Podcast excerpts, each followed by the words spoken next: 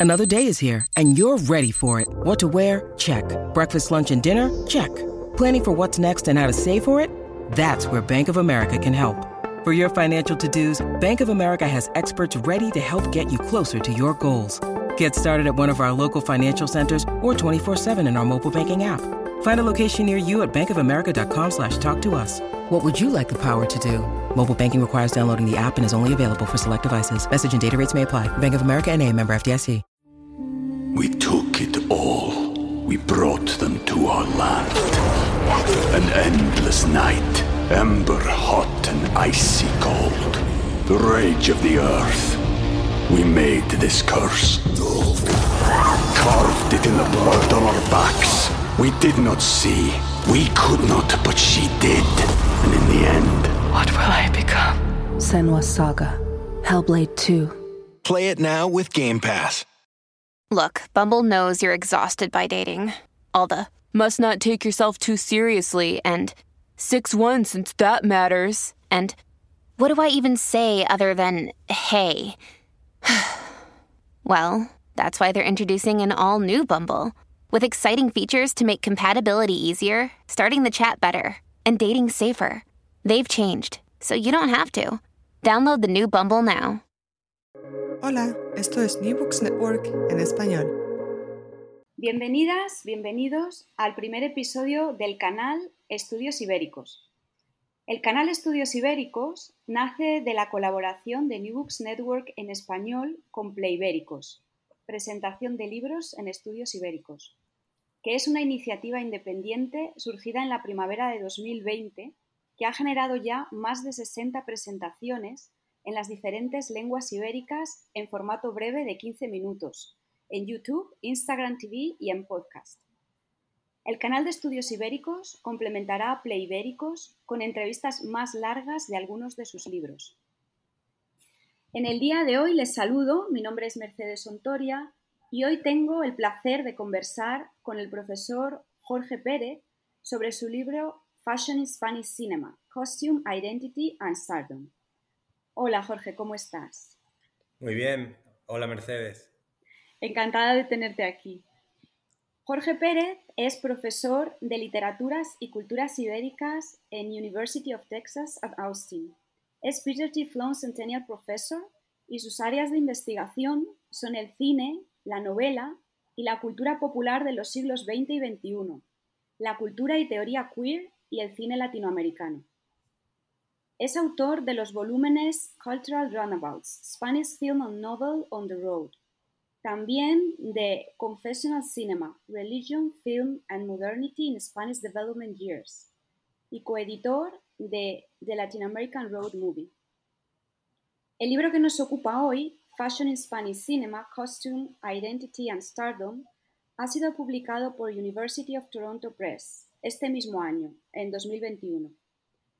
En este volumen, Jorge Pérez hace un análisis sobre la moda en el cine español en diferentes épocas y estudia cómo el vestuario en el cine transmite ideas y valores que construyen identidad cultural y que aportan significado narrativo y estética visual a las películas.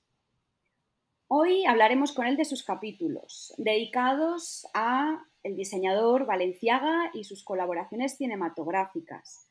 También atenderemos a la colaboración entre Almodóvar y Chanel, nos ocuparemos de la ropa interior masculina en diferentes momentos del cine, en cómo se presenta cinematográficamente el sujeto migrante en términos de vestuario y por último sobre las estrellas y su estilo. Este es un libro donde los estudios fílmicos no solo interseccionan con los estudios de moda, sino también con la historia de la moda, con los estudios feministas y de género y con los estudios de las celebridades. Bien, Jorge, para empezar, me gustaría que hablaras un poco sobre ti, teniendo en cuenta tu trayectoria académica, centrada sobre todo en cine, cultura, literatura.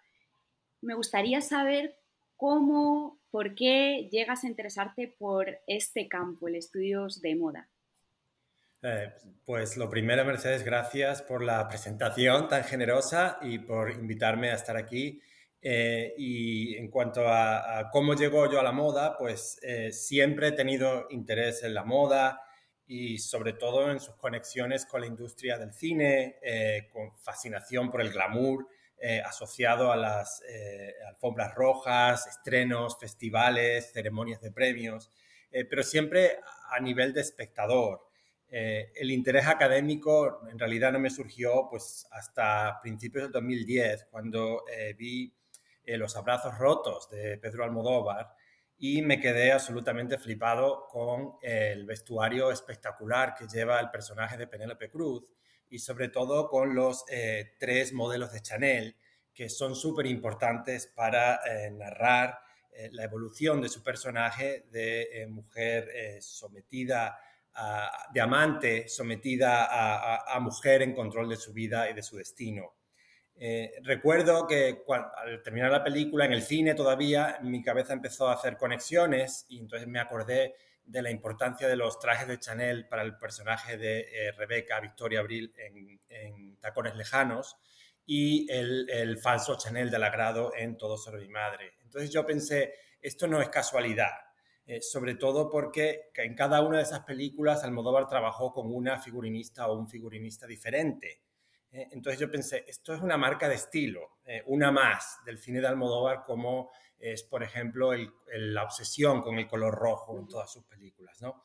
Entonces eh, me prometí que quería hacer algo sobre eso. ¿no? Lo que pasa que en ese momento yo ya estaba embarcado en el proyecto del que fue mi segundo libro sobre la religión en el cine del tardo franquismo y entonces no quería desviarme, ni podía desviarme, eh, y empecé a recopilar material, eh, eh, a leer un poco en plan hobby sobre diseño de vestuario, sobre la importancia de Chanel en la historia de la moda. y entonces al año siguiente, en una estancia, en un semestre sabático en Madrid, hice la primera de muchas visitas al Museo del Traje, y eso fue otra revelación para mí. Eh, empecé a partir de ahí a interesarme cada vez más por leer sobre historia de la moda y eh, sobre el desarrollo de los estudios académicos de la moda. Y entonces lo que iba a ser un articulito o algo pequeño empezó a, tomar más, mayor envergadura. Eh, empecé a leer lo que se publicaba en las revistas punteras del campo, por ejemplo Fashion Theory o el, después cuando surgió Film Fashion and Consumption. Eh, entonces, para cuando acabé el libro del cine franquista, pues yo ya tenía en, la cabeza varios capítulos de este posible eh, libro de la moda en el cine delineados. Y así que fue acabar un libro y ponerme enseguida a trabajar a tope en este otro. Qué bueno, qué bueno, ¿no? Cuando mueven así esas pasiones, ¿no? Que, que son irrefrenables casi, hay que contenerlas. Qué interesante. Pues bueno, em, hay un tema que me gustaría que empezáramos a tocar porque tú lo mencionas en la introducción y también a lo largo de, de los capítulos y está relacionado con algunos prejuicios y desconocimiento también diría yo que existe en torno a los estudios de moda. Es cierto que ahora ya mm, cada vez vamos siendo más conscientes de que existen ahí. Además, recuerdo también un libro que ha salido recientemente, eh, Fashion in Spain, From to Rosalía. No sé si colaboras también ahí. Sí. Sí, también conozco algunas personas que han colaborado. Eh, entonces, bueno, ya como que está, están a la vista este tipo de estudios. Pero en todo caso, como decía, hay unos prejuicios, ¿no? Por un lado, el interés eh, por la moda siempre se ha asociado mucho a, una atracción frívola, superficial, mm, no suficientemente seria para ser una disciplina, no, tener, no tiene quizá o se piensa que no tiene quizá el empaque de otras disciplinas. Y por otro lado, parte de la crítica feminista, que no toda, ha visto que la moda es una maniobra, mm, una maniobra más del sistema capitalista o patriarcal para cosificar a la mujer. Tú mismo eh, hablas de, estos prejuicios y me gustaría saber cómo, cómo crees que tu estudio contribuye a resolver este tipo de ideas. Es cierto, la industria de la moda siempre ha despertado sospechas en círculos intelectuales y académicos. Eh, por una parte, hay toda una tradición teórica que considera la moda una manifestación cultural superficial, carente de sustancia, y que está sujeta a la lógica mercantilista del capitalismo. Es una tradición teórica que tuvo su, como su clímax con los pensadores de la Escuela de Frankfurt. Eh, como recoge muy bien el filósofo francés Lipovetsky en, en la primera frase de su súper influyente libro para los estudios de moda, El imperio de lo efímero, el Lipovetsky empieza el libro diciendo la moda no es un asunto de moda en los círculos académicos. Y creo que eso resume perfectamente estas posiciones. Eh, y luego, por otra parte, como comentas, hay ciertas ramas del feminismo que han criticado con dureza eh, la moda por dictar estándares opresivos para la, eh, de la belleza femenina sometidos a los dictados del capitalismo y el patriarcado. Y efectivamente, como de apuntas, hay como una, tercer, un tercer factor por el que la industria de la moda genera recelos que es su, asociación con situaciones de explotación laboral. Eh, son tristemente conocidos pues, muchos casos de firmas de países occidentales cuyos productos eh, son elaborados en fábricas de terceros países eh, en los que las y los trabajadores sometidos, son sometidos a condiciones laborales inhumanas.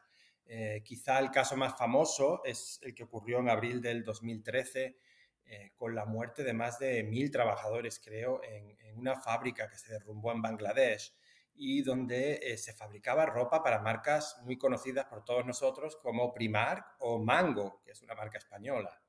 Entonces, ¿hasta qué punto mi libro contribuye a disolver estas preocupaciones, eh, que es tu pregunta? Pues creo que contribuye al menos a las dos primeras, aunque con una advertencia importante. no es un libro sobre la moda en sí, sino sobre las diversas maneras en las que las industrias del cine y de la moda eh, se enriquecen mutuamente. Es decir, que estudio la moda, eh, como dijiste en la introducción, como vestuario dentro del cine eh, y también su importancia en la formación de la imagen de las estrellas cinematográficas. y en concreto, en el último capítulo, subrayo el papel, el papel crucial del atuendo de los actores en las alfombras rojas de festivales y ceremonias de premios, eh, y así como en entrevistas y en otros eventos promocionales. Y me centro en cuatro casos, eh, eh, Victoria Abril, Penélope Cruz, Eduardo Casanova y Bryce F. En este sentido, sí que considero que el libro ayuda a promover el interés académico sobre la moda y sobre sus relaciones con otras manifestaciones artísticas, en este caso el cine.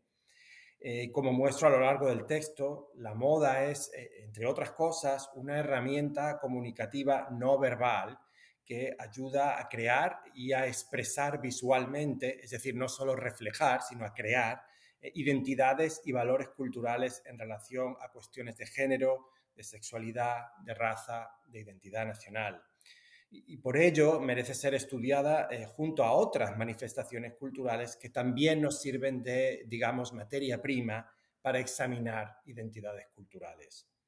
Eh, en cuanto a la contribución del libro a, la segunda sospecha sobre la moda, eh, la, la, que tiene que ver con las posiciones feministas que argumentan que la mujer es erotizada a través de la ropa y que eso es directamente proporcional al sometimiento al control masculino, pues considero que en el libro incluyo muchos ejemplos que muestran que eso es una visión eh, demasiado reduccionista. ¿eh?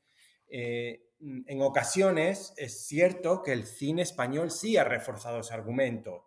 por ejemplo, en el capítulo 4 examino cómo el cine español ha visualizado la experiencia de inmigrantes de primera generación y cómo ha creado un patrón racializado de representación de la otredad racial a través de la hipervisibilización de inmigrantes africanas y caribeñas no blancas eh, y que son frecuentemente exotizadas y sexualizadas en su vestuario con modelos en colores chillones y formas provocativas. Estoy pensando en películas como Flores de otro mundo, Princesas, Adiós con el corazón, I Love You Baby. Eh, mientras que los inmigrantes blancos, hombres del este de Europa y los personajes autóctonos se visten con prendas sobrias en colores neutros. Eh, pero hay otras ocasiones las que el vestuario de las actrices y, muy importante, sus elecciones de estilo fuera de las pantallas se convierten en instrumento, por así decirlo, para tomar control y modificar su imagen de estrella, incluida su imagen sexualizada, es decir, la ropa la moda como instrumento de agencia. Eh, un ejemplo eh, que analizo en el libro es el caso de Victoria Abril, eh, que, cuya imagen de estrella pues, estaba muy encallada al principio en una forma de sexualidad agresiva asociada a sus películas que, con Vicente Aranda y Pedro Almodóvar, y que ella misma después moldeó para pasar a estar más conectada con una imagen de extravagancia estilística eh, a través de sus memorables, y, utilizo la palabra de forma consciente, eh, actuaciones en las alfombras rojas de festivales internacionales, especialmente en Cannes, eh, que se extendieron a varios papeles de personajes excéntricos en producciones de cine europeo de alto impacto. Estoy pensando en la película francesa Gaston Maudit, que fue un auténtico blockbuster internacional, eh, y también en la islandesa 101 Reykjavik, que fue otra película bastante, con bastante visibilidad. Es decir, a través de la moda, Victoria Abril consiguió esculpir una imagen de excentricismo chic, ¿eh?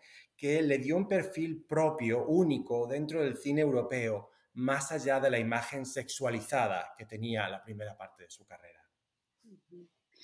Sí, esto que dices mm, sí tiene mucho sentido, ¿no? Porque al final es una manera de libertad a través de, la elección de las prendas, los accesorios, es una manera de construcción de tu propia identidad, que también hay una parte del feminismo que defiende por ahí ¿no? el uso de la moda ¿no? como forma de libertad o incluso de, de sororidad con otras mujeres. ¿no? Em, y luego también esto que estabas diciendo me hacía pensar que quizá el problema es a veces de terminología. Eh, no es solo moda, es también vestuario. Cuando te referías al cine migrante, no es que estemos hablando moda como en, el sentido de lo, que, lo que está de moda o lo que tiene éxito, sino el vestuario, que en realidad es un componente más dentro del cine y, y, es verdad que un poquito relegado a veces. ¿no? Pues bueno, me gustaría empezar, después de toda esta aclaración, que me ha gustado mucho, la verdad, me gustaría empezar a abordar el contenido de los capítulos. El primero lo dedicas a Valenciaga. Y, bueno, pues para empezar, no sé si nos podrías explicar un poquito cómo es su estilo, por qué es importante Valenciaga y cómo funcionan sus diseños como expresión cultural, según dices tú en el libro.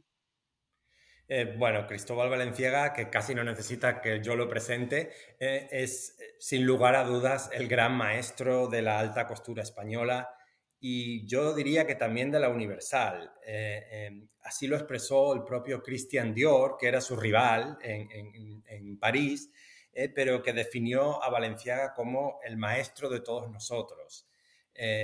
y la verdad es que aunque compartió reinado en París con el propio Dior y con Coco Chanel, eh, lo cierto es que el más innovador de los tres fue Valenciaga, eh, porque Dior eh, dio el gran golpe con su New Look, pero en realidad eso era una recuperación de una silueta decimonónica. Y, Chanel regresó triunfal a, a la alta costura de París en los años 50 eh, pero con versiones de sus propias innovaciones de la primera parte de su carrera. ¿eh? Es decir, ella se fue reinventando a sí misma, eh, pero eran versiones de su estilo. entonces, Valenciaga es el que sí fue cambiando a lo largo de su carrera. Aunque su periodo de madurez artística tuvo lugar en París, obviamente, eh, es verdad que hay eh, ciertos elementos, y eso es lo que me parece interesante de Valenciaga, que hay muchos elementos de la cultura española que están presentes en cada una de las etapas de su obra, incluso en las más vanguardistas. Eh, y como han estudiado las grandes expertas en Valenciaga, como Miren Arzayud, Ana María Balda, Leslie Miller, Marie-André Jouve, a lo largo de su carrera se pueden observar varias influencias españolas recurrentes. Eh, por ejemplo, la influencia de grandes maestros de la pintura española, como Zurbarán, Velázquez y Goya especialmente. Eh, también influencias de la indumentaria asociada a, la Iglesia Católica, como túnicas de frailes y de sacerdotes, ¿eh? que son como no reinventadas, sino adaptadas por Valenciaga al mundo de la alta costura. Eh, también el flamenco y el mundo de la tauromaquia, que fascinaban a, a, Valenciaga, están presentes a lo largo de toda su obra. Y por último, muy importante también, influencias de trajes regionales españoles eh, y sobre todo de, eh, elementos del traje, de trajes regionales del País Vasco. Lo interesante es que todas estas influencias que están presentes en, en su obra total también están presentes en las colaboraciones de Valenciaga con el cine, que es la parte que yo estudio.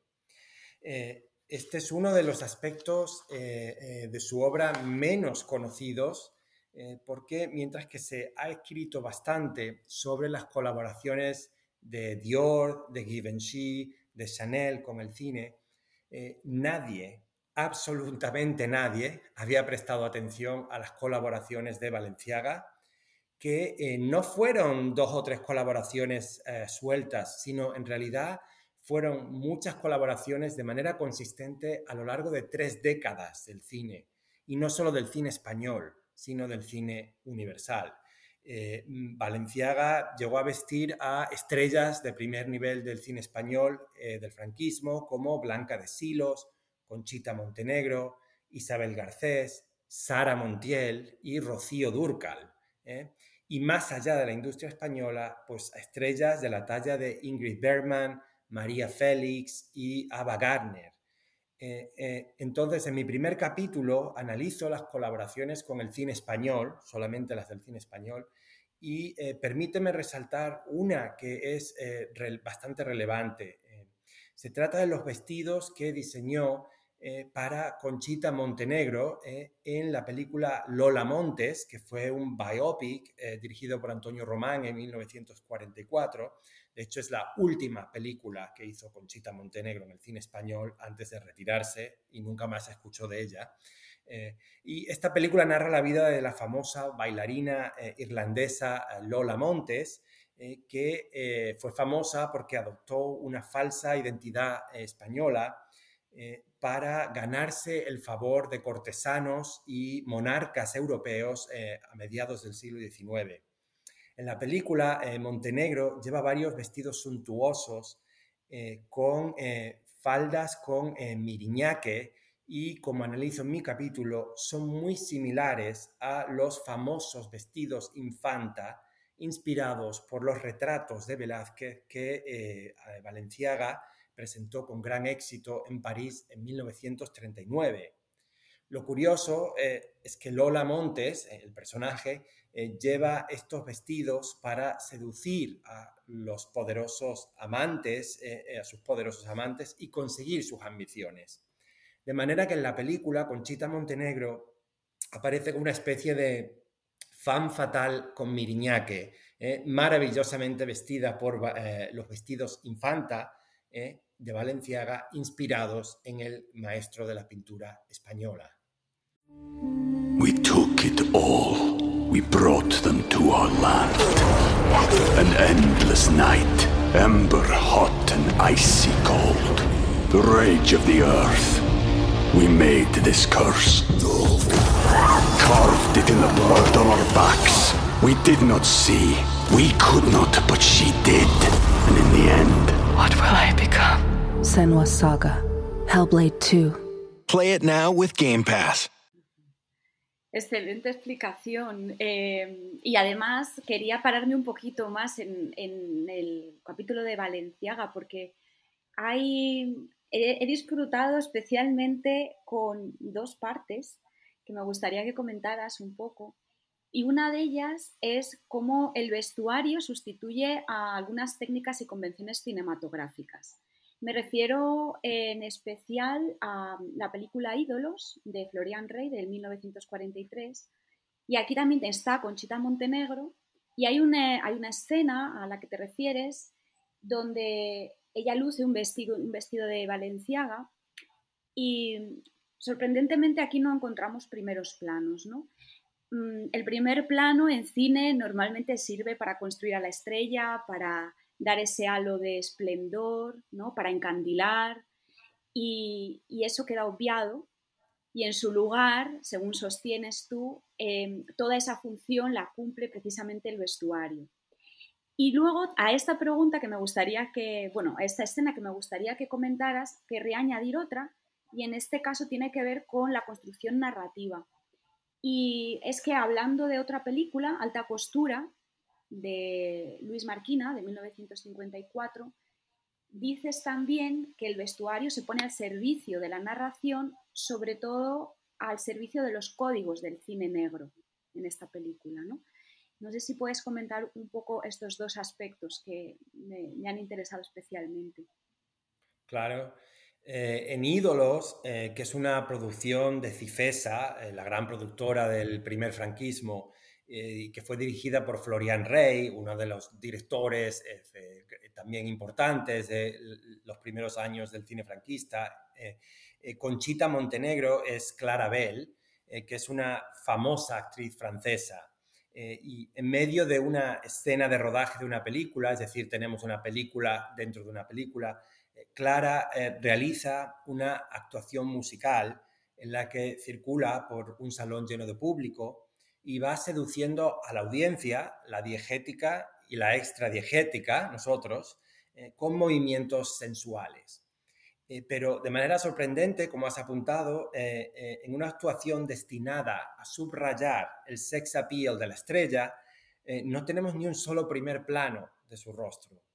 Eh, esta es una decisión técnica eh, sorprendente, como, como, has explicado, eh, puesto que los primeros planos juegan un papel crucial en la producción de las estrellas.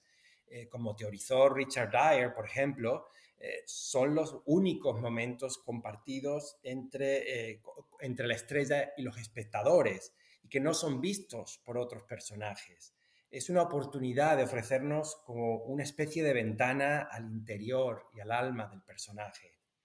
Eh, esto era especialmente importante en el caso de Conchita Montenegro porque había muy poca información disponible sobre ella en ese momento y en cualquier otro momento, de hecho, porque luego desapareció.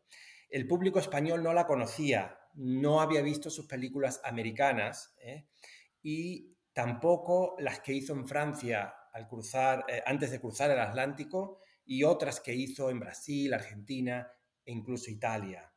Eh, su fama en realidad venía de los reportajes de revistas de cine y cuando ella regresa al cine español viene como una estrella de Hollywood española, eh, antes de Sara Montiel, antes de Penélope Cruz, una estrella española en Hollywood que retorna y de hecho, de hecho ella fue la primera portada de la revista Primer Plano, que era la revista más importante de cine en el primer franquismo. Pero el público español no la conocía. ¿eh? Entonces, eh, los primeros planos podrían haber ayudado a los espectadores a vislumbrar algo ¿eh? de esta estrella desconocida. pero todo lo que vemos son planos medios y generales y no solo en esta escena, sino en toda la película. Solo hay un primer plano de ella en toda la película y es de sus pies, de sus zapatos, ni siquiera de su rostro. Eh, entonces, eso quiere decir que el encanto de la estrella tenía que ser mostrado y transmitido a través de elementos de la puesta en escena, ¿eh? Eh, y como el elegante vestido de Valenciaga que lleva en esta escena que, que yo comento.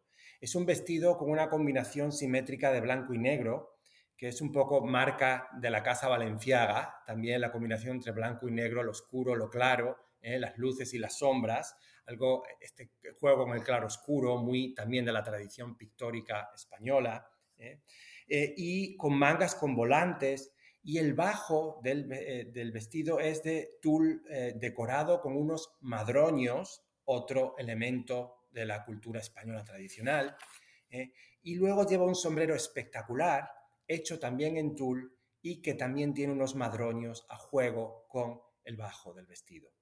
Eh, es un vestido que irradia sofisticación y, que contribuye a reforzar la imagen de la estrella asociada al glamour. De hecho, fue la imagen que yo elegí como portada del libro, eh, que es esa la que aparece.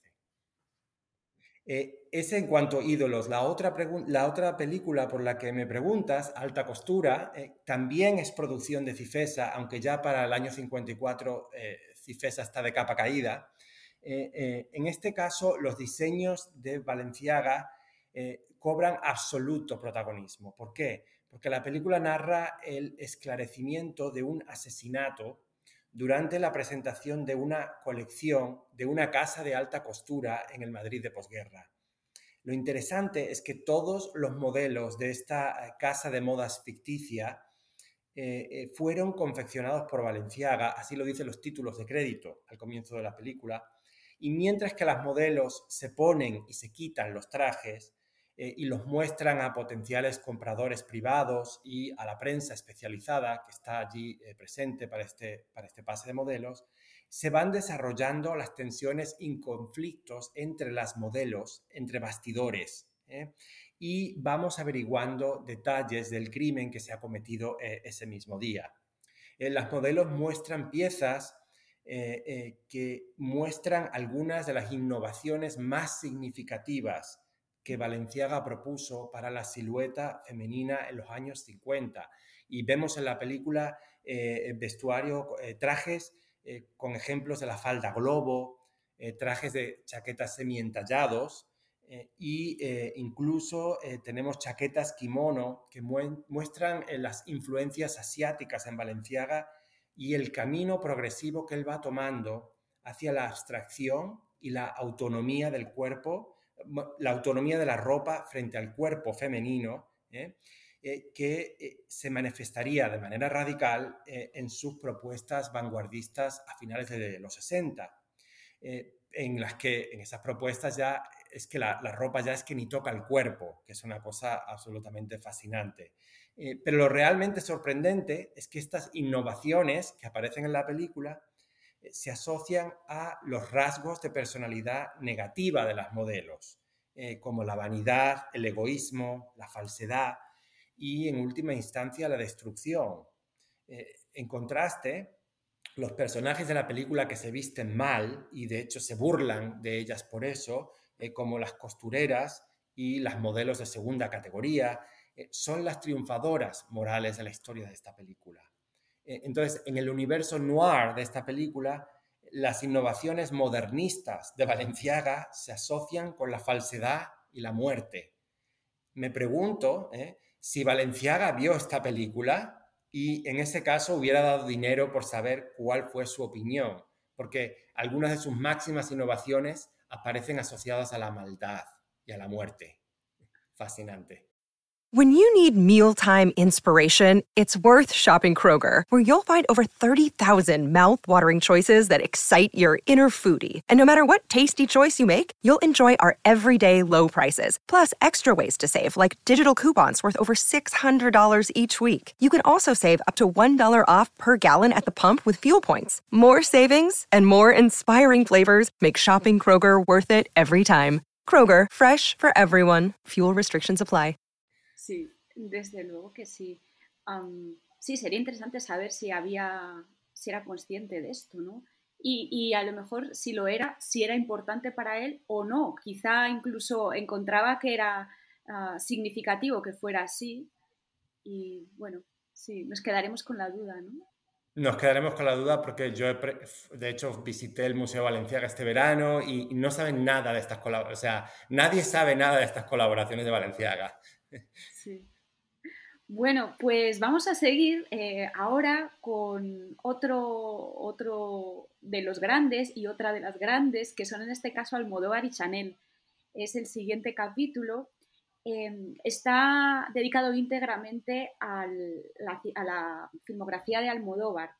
Bueno, específicamente a tres películas, ¿verdad? Hablas de em, los abrazos, bueno, Tacones Lejanos la primera, después de Todo sobre mi madre, Los abrazos rotos, citas, otras colaboraciones con Jean-Paul Gaultier, ¿no? como en Kika, eh, que esta la recordamos más o menos todos, porque efectivamente, como has dicho tú, eh, sale Victoria Abril con, eh, con, este modelo tan provocador ¿no? y tan excéntrico. Y también La mala educación, creo que también en La mala educación hay una colaboración de Jean-Paul Gaultier.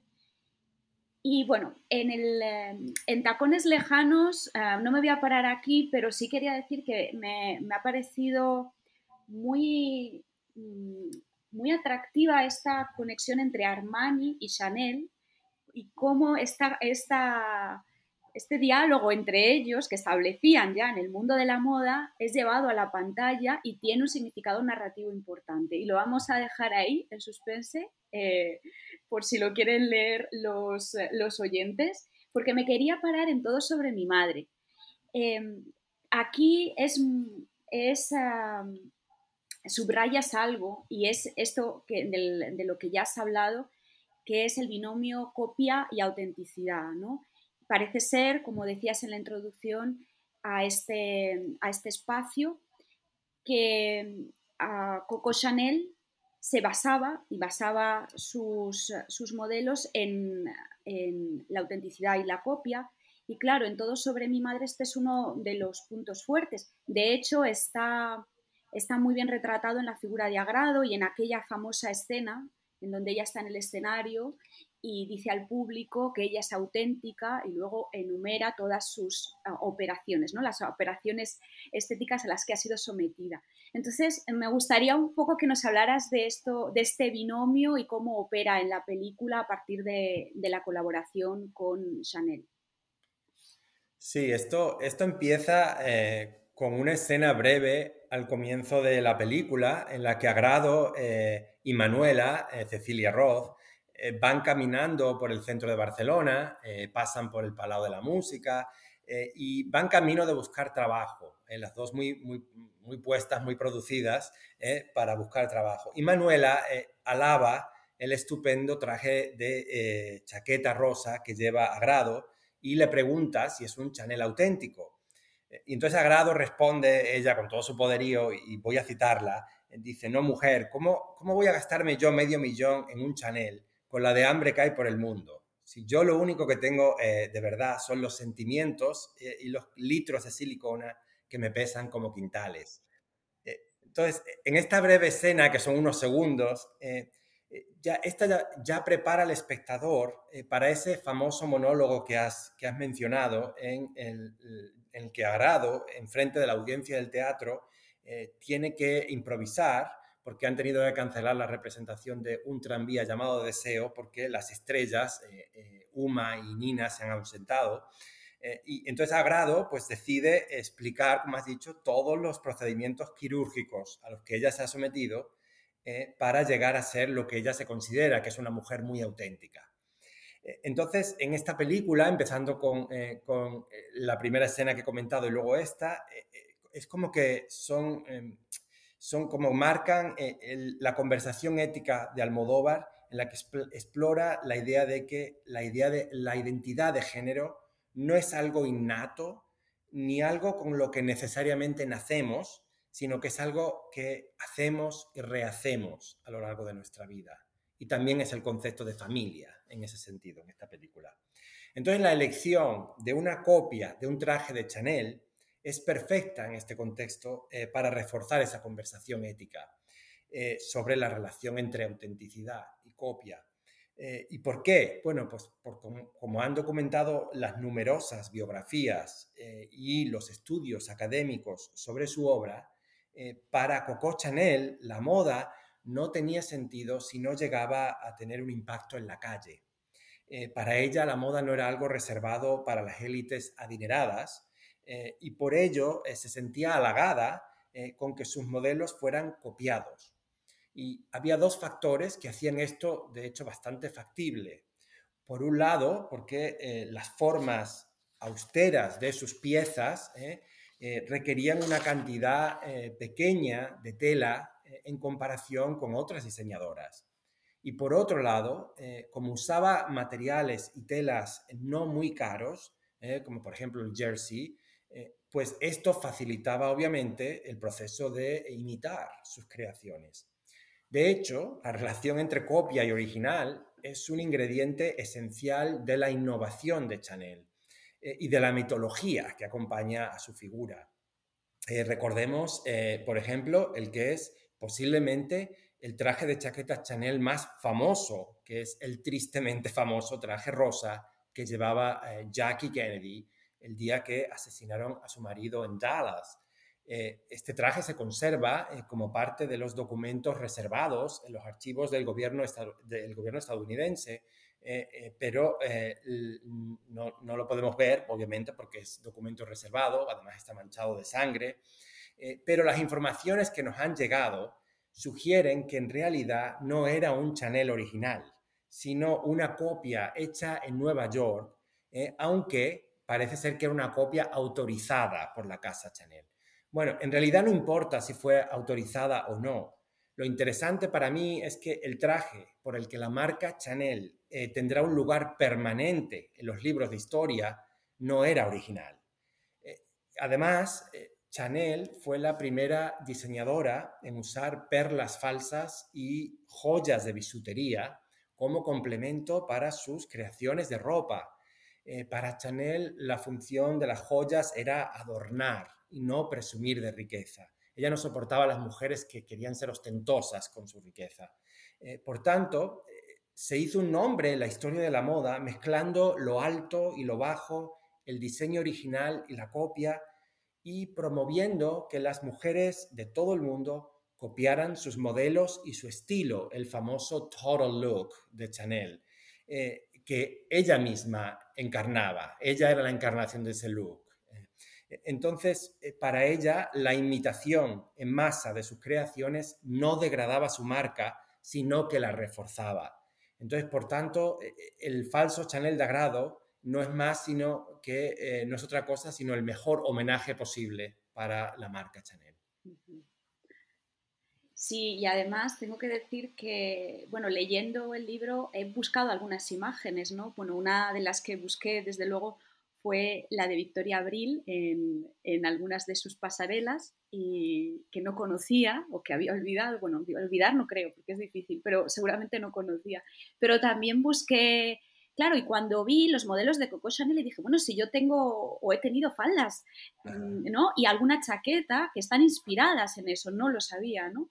Y, cuando voy por la calle, veo escaparates, ahora estoy más atenta y efectivamente, ¿no? Chanel eh, permanece en nuestros días, ¿no? Como reformulada, es cierto, debido a sus características que es, es fácilmente reproducible, ¿no? Su estilo. Bueno, quería pasar a, otro tema y con él a otro capítulo y es, en este caso vamos a hablar de la ropa masculina, la ropa interior masculina. Aquí en este capítulo eh, trazas una descripción histórica.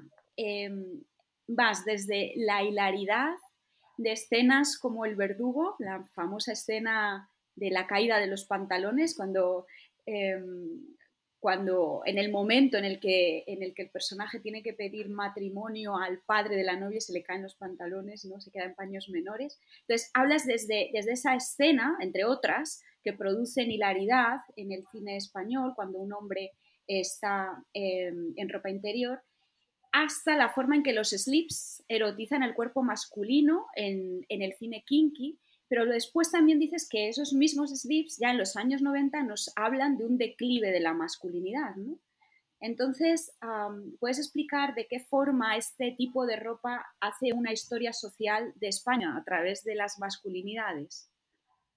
Claro, lo que acabas de articular en tu pregunta es una síntesis perfecta de lo que yo exploro en este capítulo. Eh, casi que no tengo ni que contestar a la pregunta, ya tu pregunta eh, contenía la respuesta.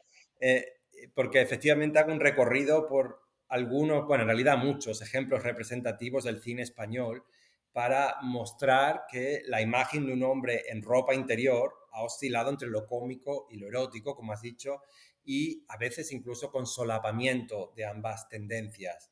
Eh, mi interés en este tema eh, procede pues, de la convicción de que eh, la ropa interior es un indicador fascinante, aunque no de manera diáfana ni simple, de cambios sociales en una escala macro, es decir, al igual que la ropa externa que vemos. en este sentido, tomo la ropa interior como parámetro efectivo aunque desde luego no es el único, eh, para medir la evolución de las masculinidades en la sociedad española y el cuerpo del hombre. Eh, y en términos teóricos y metodológicos, esto significa, esto implica que examino la ropa interior como moda, eh, que existe en cuanto fenómeno de cambio social y no solo como prenda funcional. Y esto es importante porque se ha prestado poca atención a la moda y a la ropa masculina en general y a la ropa interior en especial.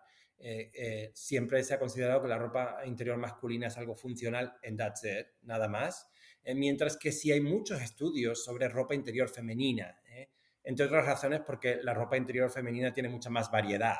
La masculina es muy aburrida, dos prendas, calzoncillos y camiseta interior. That's it. entonces, pero como que no tenía ningún tipo de función, de valor, entonces por eso yo pensé, quiero estudiar esto, porque ya es hora.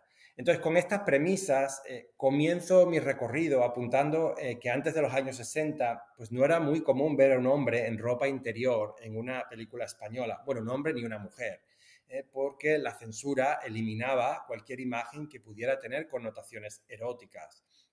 Pero en los años 60 hay un cierto relajamiento de la censura y con una nueva ley de censura y que va a tono con los nuevos valores sociales impulsados por la modernización desarrollista, el surgimiento de la sociedad de consumo y la apertura de España eh, con la explosión del turismo. Eh, el desnudo total obviamente no era una opción, pero aún así el cine español empieza a ofrecer imágenes de personajes en ropa interior eh, con marcados patrones de género las, las imágenes femeninas asociadas al erotismo y las masculinas provocando risa, como esa famosa eh, eh, escena del verdugo que has comentado. Eh, una de las imágenes más icónicas del cine tardofranquista es la de un personaje en calzoncillos en una situación cómica. pensemos, por ejemplo, en todo el ciclo del landismo, ¿no? las comedias protagonizadas por Alfredo Landa. El varón español en esa época estaba sujeto a una presión eh, fuerte por encarnar un ideal de virilidad, de contención mental y de rectitud moral eh, que, eh, en el que no tenía cabida el ser percibido como un sujeto sexuado. De hecho, el atractivo físico en los hombres solía despertar sospechas de afeminamiento. Eh, eh, eh, las, persistentes imágenes ridículas de hombres en calzoncillos en el cine español sirvieron como alivio, yo creo, como alivio cómico y red de seguridad para neutralizar la posibilidad de que la virilidad de los protagonistas del cine pudiera ser cuestionada. además, la imagen repetida del español medio en calzoncillos fue usada como pantalla para tratar otros asuntos, eh, por ejemplo, eh, como símbolo cultural de cómo los españoles percibían el tardío proceso de modernización y su diferencia cultural con respecto a sus vecinos europeos. Estoy pensando en una película muy icónica de esa época, como Vente a Alemania Pepe, eh, de, de Pedro Lazaga. ¿Cómo olvidar esa escena, no? Es imposible olvidar a Alfredo Landa de modelo de calzoncillos en Alemania y media Alemania riéndose de él en el escaparate. Eh, aunque a finales del franquismo empiezan a surgir ejemplos de erotización eh, más o menos explícita y no cómica de los actores en ropa interior, por ejemplo, el personaje de Ramiro en La tía Tula, eh, eh, el clima de la erotización en ropa interior masculina eh, llega, como has dicho antes, con el cine kinky de Alex de, eh, perdón, Eloy de la Iglesia a finales de los años 70. que el cine kinky es una serie de cinco películas que mostraban un contexto de pobreza, delincuencia juvenil y adicción a las drogas en barrios obreros de Madrid. Eh, con abundantes escenas eh, con los cuerpos desnudos o en calzoncillos de varios de los personajes. Eh, la frecuencia de estas imágenes fue tal que creó un estilo visual propio que varios críticos lo denominaron la estética del calzoncillo. Pero lo que la crítica pasó por alto es el tipo específico de prenda, su modelo, ¿eh? su forma, su material y su color. ¿eh? Eh, siempre se trata, como has dicho, de slips blancos de algodón. cuando apareció este tipo de calzoncillo en los años 30, lanzado por la marca Jockey, este calzoncillo produjo una revolución debido a su corte y al soporte que proporcionaba a los genitales masculinos. Eh, pero claro, eh, para finales de los años 70 no eran precisamente iconos de innovación. por el contrario, estos calzoncillos en estas películas sirven para presentar una masculinidad no pulida, de cuerpos marginados que incluyen todas las heridas y cicatrices de un estilo de vida al límite, de peleas, del pico de la heroína. Eh, eh, es un erotismo que yo llamo lumpen, eh, no necesariamente conectado con el encuentro sexual, sino más bien con rituales homosociales de vestirse y desvestirse entre hermanos o amigos en un vestuario o en la celda de una prisión. aunque estos lazos homosociales no son en principio de naturaleza sexual, sí que llevan a escenas homoeróticas, como el ritual de masturbación de los hermanos en la película Colegas, o eh, cuando los protagonistas son atacados en sus celdas de prisión en el Pico 2.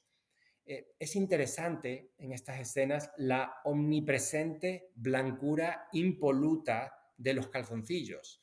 Eh, ¿Y por qué es interesante? Porque es poco realista en el contexto de reclusos yonkis con síndrome de abstinencia. Eh, y eso unido a la textura blanda del algodón. Tanto el color como la textura sugieren un punto de vulnerabilidad y de pureza en los jóvenes delincuentes que casi proponen su redención moral.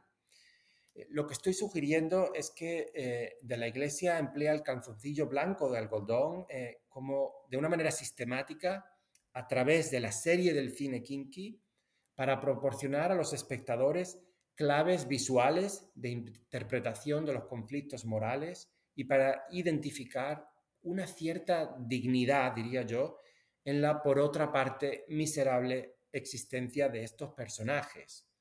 Eh, los slips de algodón blanco eh, regresaron eh, a un primer plano varios años después con Jamón Jamón de Vigas Luna en el año 92. Eh, las fotos del personaje de Raúl, interpretado eh, por Javier Bardem, en calzoncillos, eh, aparecerán en las vallas publicitarias por las carreteras de toda España, con el lema En tu interior hay un Sansón. Claro, para los años 90, estos calzoncillos tenían connotaciones de retorno a una masculinidad arcaica, eh, incluso las campañas de Calvin Klein en los años 90 modificaron el enfoque que tenían una década antes eh, de vender una masculinidad sofisticada a enfatizar una máscara de hipermasculinidad encarnada por la virilidad robusta eh, del rapero Marky Mark, que hoy es el actor mejor pagado de Hollywood, Mark Wahlberg. la correlación que establece tanto el personaje de Raúl en Jamón Jamón como las campañas después de Calvin Klein. Entre, es una correlación fetichista entre la prenda y el hombre que las lleva, eh, que aseguraba a los potenciales compradores que estos calzoncillos les proporcionarían o les mantendrían en la vanguardia de la masculinidad fálica. Eh, lo que se vende es la fusión entre el pene y el calzoncillo, de manera que el pene queda eh, tan fetichizado como el producto que se vende. Esta imagen icónica eh, promueve la contemplación fetichista del contenido de los slips y por tanto el consumo de una forma de masculinidad fálica, al mismo tiempo que para mí señala la crisis de este modelo tradicional en una España cambiante, la España de principios de los 90, la España olímpica, la España, la nueva España europea. El nombre de los calzoncillos, Sansón, hace referencia al héroe bíblico cuyos poderes sobrehumanos emergían de su pelo largo.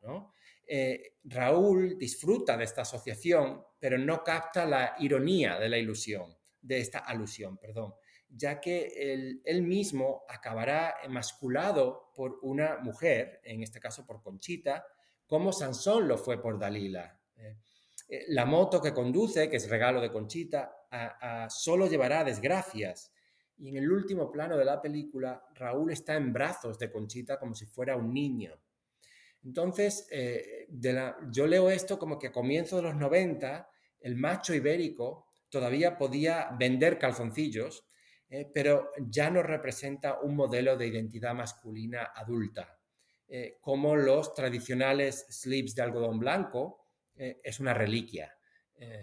y entonces, como vemos, a través de las imágenes cómicas y o erotizadas de la ropa interior masculina, el cine español nos ha contado la historia de la evolución de modelos de masculinidad. Eh, las representaciones fílmicas eh, a veces refuerzan patrones tradicionales, otras veces los cuestionan y finalmente los convierten en obsoletos. En la última parte del capítulo, que ya no me voy a extender más, eh, analizo representaciones más contemporáneas de una nueva hornada de actores, Miguel Ángel Silvestre, ¿cómo se llama este otro chico? González, Alex González, eh, entonces, en ese caso ya vamos a tener una, eh, la presentación de estos actores en las películas en calzoncillos, pero eh, con un modelo de masculinidad metrosexual, con una imagen de masculinidad globalizada, en fin, que llevo un poco el análisis hasta el momento más contemporáneo, pero ya no me extiendo más. no, está muy bien. Em, bueno, vamos a ir de, de cuestiones, masculinidades, cuestiones de género, al siguiente capítulo que está más dedicado a la raza y al, cuerpo migrante, porque también estudias cómo queda representado el sujeto migrante a través mm, del cuerpo y del vestuario. Ah, quería referirme aquí a un concepto que me llamó la atención, que es el concepto de bare life, vida esencial, del filósofo Giorgio Agamben, y que es un modo de vida precaria y básica, normalmente asociada a animales, plantas, y que en los humanos se traduce en una vida carente de sentido, de significado, ¿no? esta vida esencial, vaciada, y que hablas de ella ah, para describir la forma en la que en algunas películas eh, los sujetos migrantes y específicamente hablas de cuerpos negros, ¿no? Vienen representadas por el tipo de, ropa que llevan o incluso la desnudez que lucen.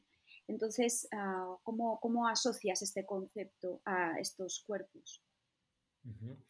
Sí, en la primera parte del capítulo analizo eh, varias películas eh, eh, que nos muestran inmigrantes africanos, cuerpos africanos negros desnudos, estoy pensando en Buana, y también a un dios desconocido, un dios desconocido se llama, un dios de piedra, perdón, en la que los personajes son despojados literalmente de su ropa, son sexualizados, objetivizados, eh, y yo lo conecto con ese concepto de Agamben porque parece que el cine español los está deshumanizando, dejándolos en una situación precaria, vulnerable, a través de su desnudo, precisamente.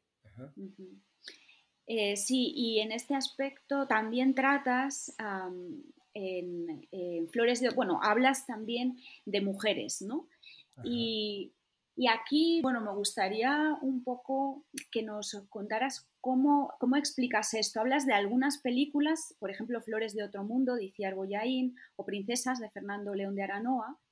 Aquí aparecen mujeres caribeñas que, bueno, en el caso de Flores de otro mundo ah, vemos diferentes mujeres, unas deciden quedar, bueno, llegan ¿no? a este pueblo eh, este pequeño pueblo español.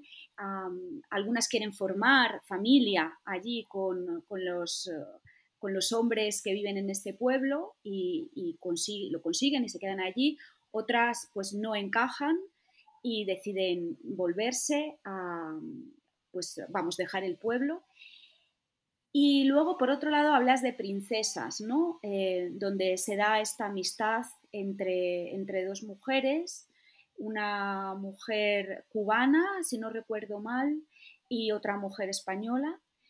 Em, creo que es cubana o sí, creo dominicana, que es dominicana, de República Dominicana, sí, eh, perdona, Zulema, Zulema, em, de República Dominicana. Y entonces ahí, bueno, parece que existe como la posibilidad de que a través del vestuario ¿no? haya, en el caso de princesas, por ejemplo, una sororidad entre las mujeres. ¿Y hasta qué punto puede ser problemático que esto suceda dentro de un marco que las cosifica? Porque ellas son amigas, realizan estos intercambios, se realizan estos intercambios de accesorios, de prendas, se, peinan, ¿no?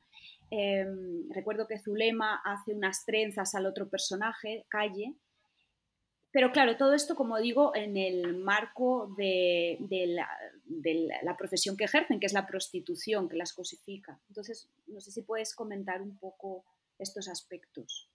Sí, fíjate que eso eh, ha sido bastante criticado. Yo he visto artículos por ahí publicados, he visto presentaciones en conferencias de, eh, que han criticado bastante ese aspecto. Yo tengo una lectura más optimista o, a lo mejor más idealista de eso eh, para mí sí que es importante esa sororidad que se forma a través de el compartir eh, ropa y secretos de belleza. O sea, yo lo presento en mi análisis entendiendo que efectivamente es como un arma de doble filo, eh, porque la ropa y la belleza, el tener que arreglarse es parte de su trabajo como trabajadoras del sexo y por tanto parte de esa cosificación eh, y de estar sometidas a dictados de, este, de una sociedad capitalista brutal, ¿no? en la que ellas no tienen otras oportunidades. Entonces, tengo eso en mente, eh, eh, pero para mí sí es importante que es a través de compartir ropa, por ejemplo, Calle, el personaje de Calle queda fascinado con la camiseta de Zulema, se la pide para tener una cita con su chico, es decir, literalmente se cambian la ropa, se van juntas de compra, eh, y el único momento en el que Zulema traspasa las fronteras de los espacios que son aceptables o no para una inmigrante eh, indocumentada. Las inmigrantes en esta película están en una plaza pública, mientras que las trabajadoras del sexo españolas están muy cómodas sentadas en un salón de belleza, en una peluquería, desde donde las miran, las critican, las juzgan. Entonces, la única ocasión en la que Zulema entra al espacio protegido, nacional, de la peluquería es porque tiene estas actitudes y sabe hacer trenzas y de hecho enseña a la eh, peluquera a hacer trenzas. Es decir, eh, para mí es una escena muy significativa de cómo uno, las inmigrantes traen eh, talentos, no vienen solo a robar trabajos, que es el, el, argumento xenófobo, y dos, que a través de sus conocimientos, sus nociones de belleza, de moda, ella está aportando algo a la sociedad española y creando una comunidad e, de lazos con estas españolas. Entonces, para, yo hago una lectura más positiva de, de la importancia de la ropa y, los secretos de belleza en la película. Muy bien, pues bueno, para ir terminando, me gustaría ya cerrar con el último capítulo, que como decías en la introducción, pues es un capítulo dedicado al mundo de las estrellas, de las celebridades, hablas de Penélope Cruz, de Victoria Abril, hablas de Eduardo Casanova y de Bray F. No sé si me he dejado alguno. No, esos cuatro. Ah, ok. Em, y entonces, bueno, pues quería centrarme en Eduardo Casanova. Bueno, mm, eh, la verdad que valdría la pena hablar de todos. Me, me gustó mucho cómo cómo Penélope Cruz ha creado eh, esta imagen, ¿no? A la semejanza de la clásica actriz de Hollywood con, ese glamour que sobrepasa el vestuario, ¿no? que tiene que ver también en la manera en la que se presenta al público y en la manera en la que interactúa con los medios. Eh, pero bueno, querría concentrarme ahora en este director joven, Eduardo Casanova, eh, que por otro lado es paradigmático, porque él efectivamente, em, bueno, una de las cosas que llama la atención es su vestimenta y sin embargo dice que rechaza la moda, ¿no? que, la industria de la moda no le interesa. Pero además me parecía interesante que dices que hay una continuidad entre su look, el estilo que ha creado, y su película Pieles, una película bastante incómoda, pero probablemente es lo que pretendía ser aunque, bueno, no digo nada más, te dejaré decir a ti.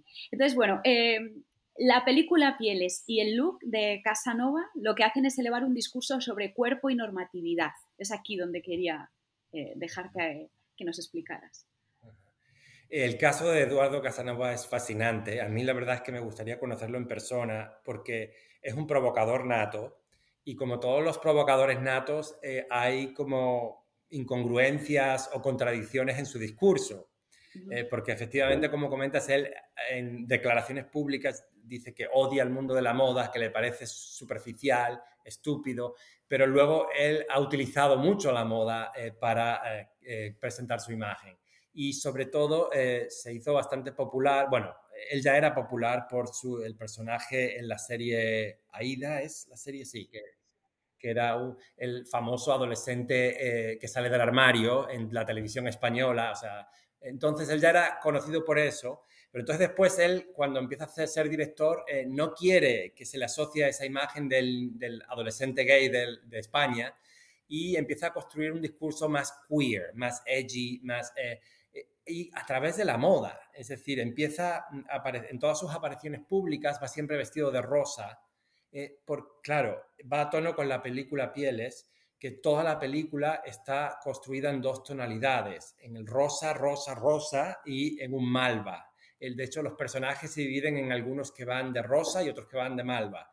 Entonces, eh, toda esa estética de eh, rosa saturado claro, es a propósito para provocar, eh, porque eh, la película está eh, cuestionando la obsesión con la normatividad en nuestra sociedad y todos los personajes tienen algún tipo de malformación física, psicológica, cognitiva o, todo, o all of the above, como dicen en inglés.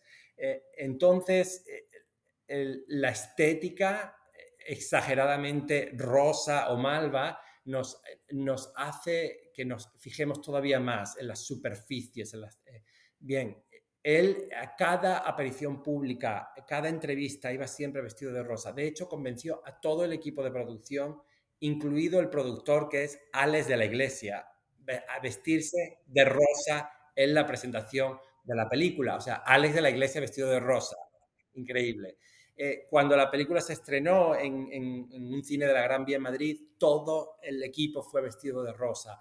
Entonces, eh, eh, era la promoción de la película, su discurso autorial unido al propio contenido de la película, iba unido a, la importancia de la moda y del color rosa. De hecho, Eduardo Casanova se hizo también muy popular por sus memorables actuaciones en alfombras rojas de, el, por ejemplo, de los premios Goya. Él apareció eh, en los premios Goya del 2018, 2019, eh, con unos eh, zapatos de tacón.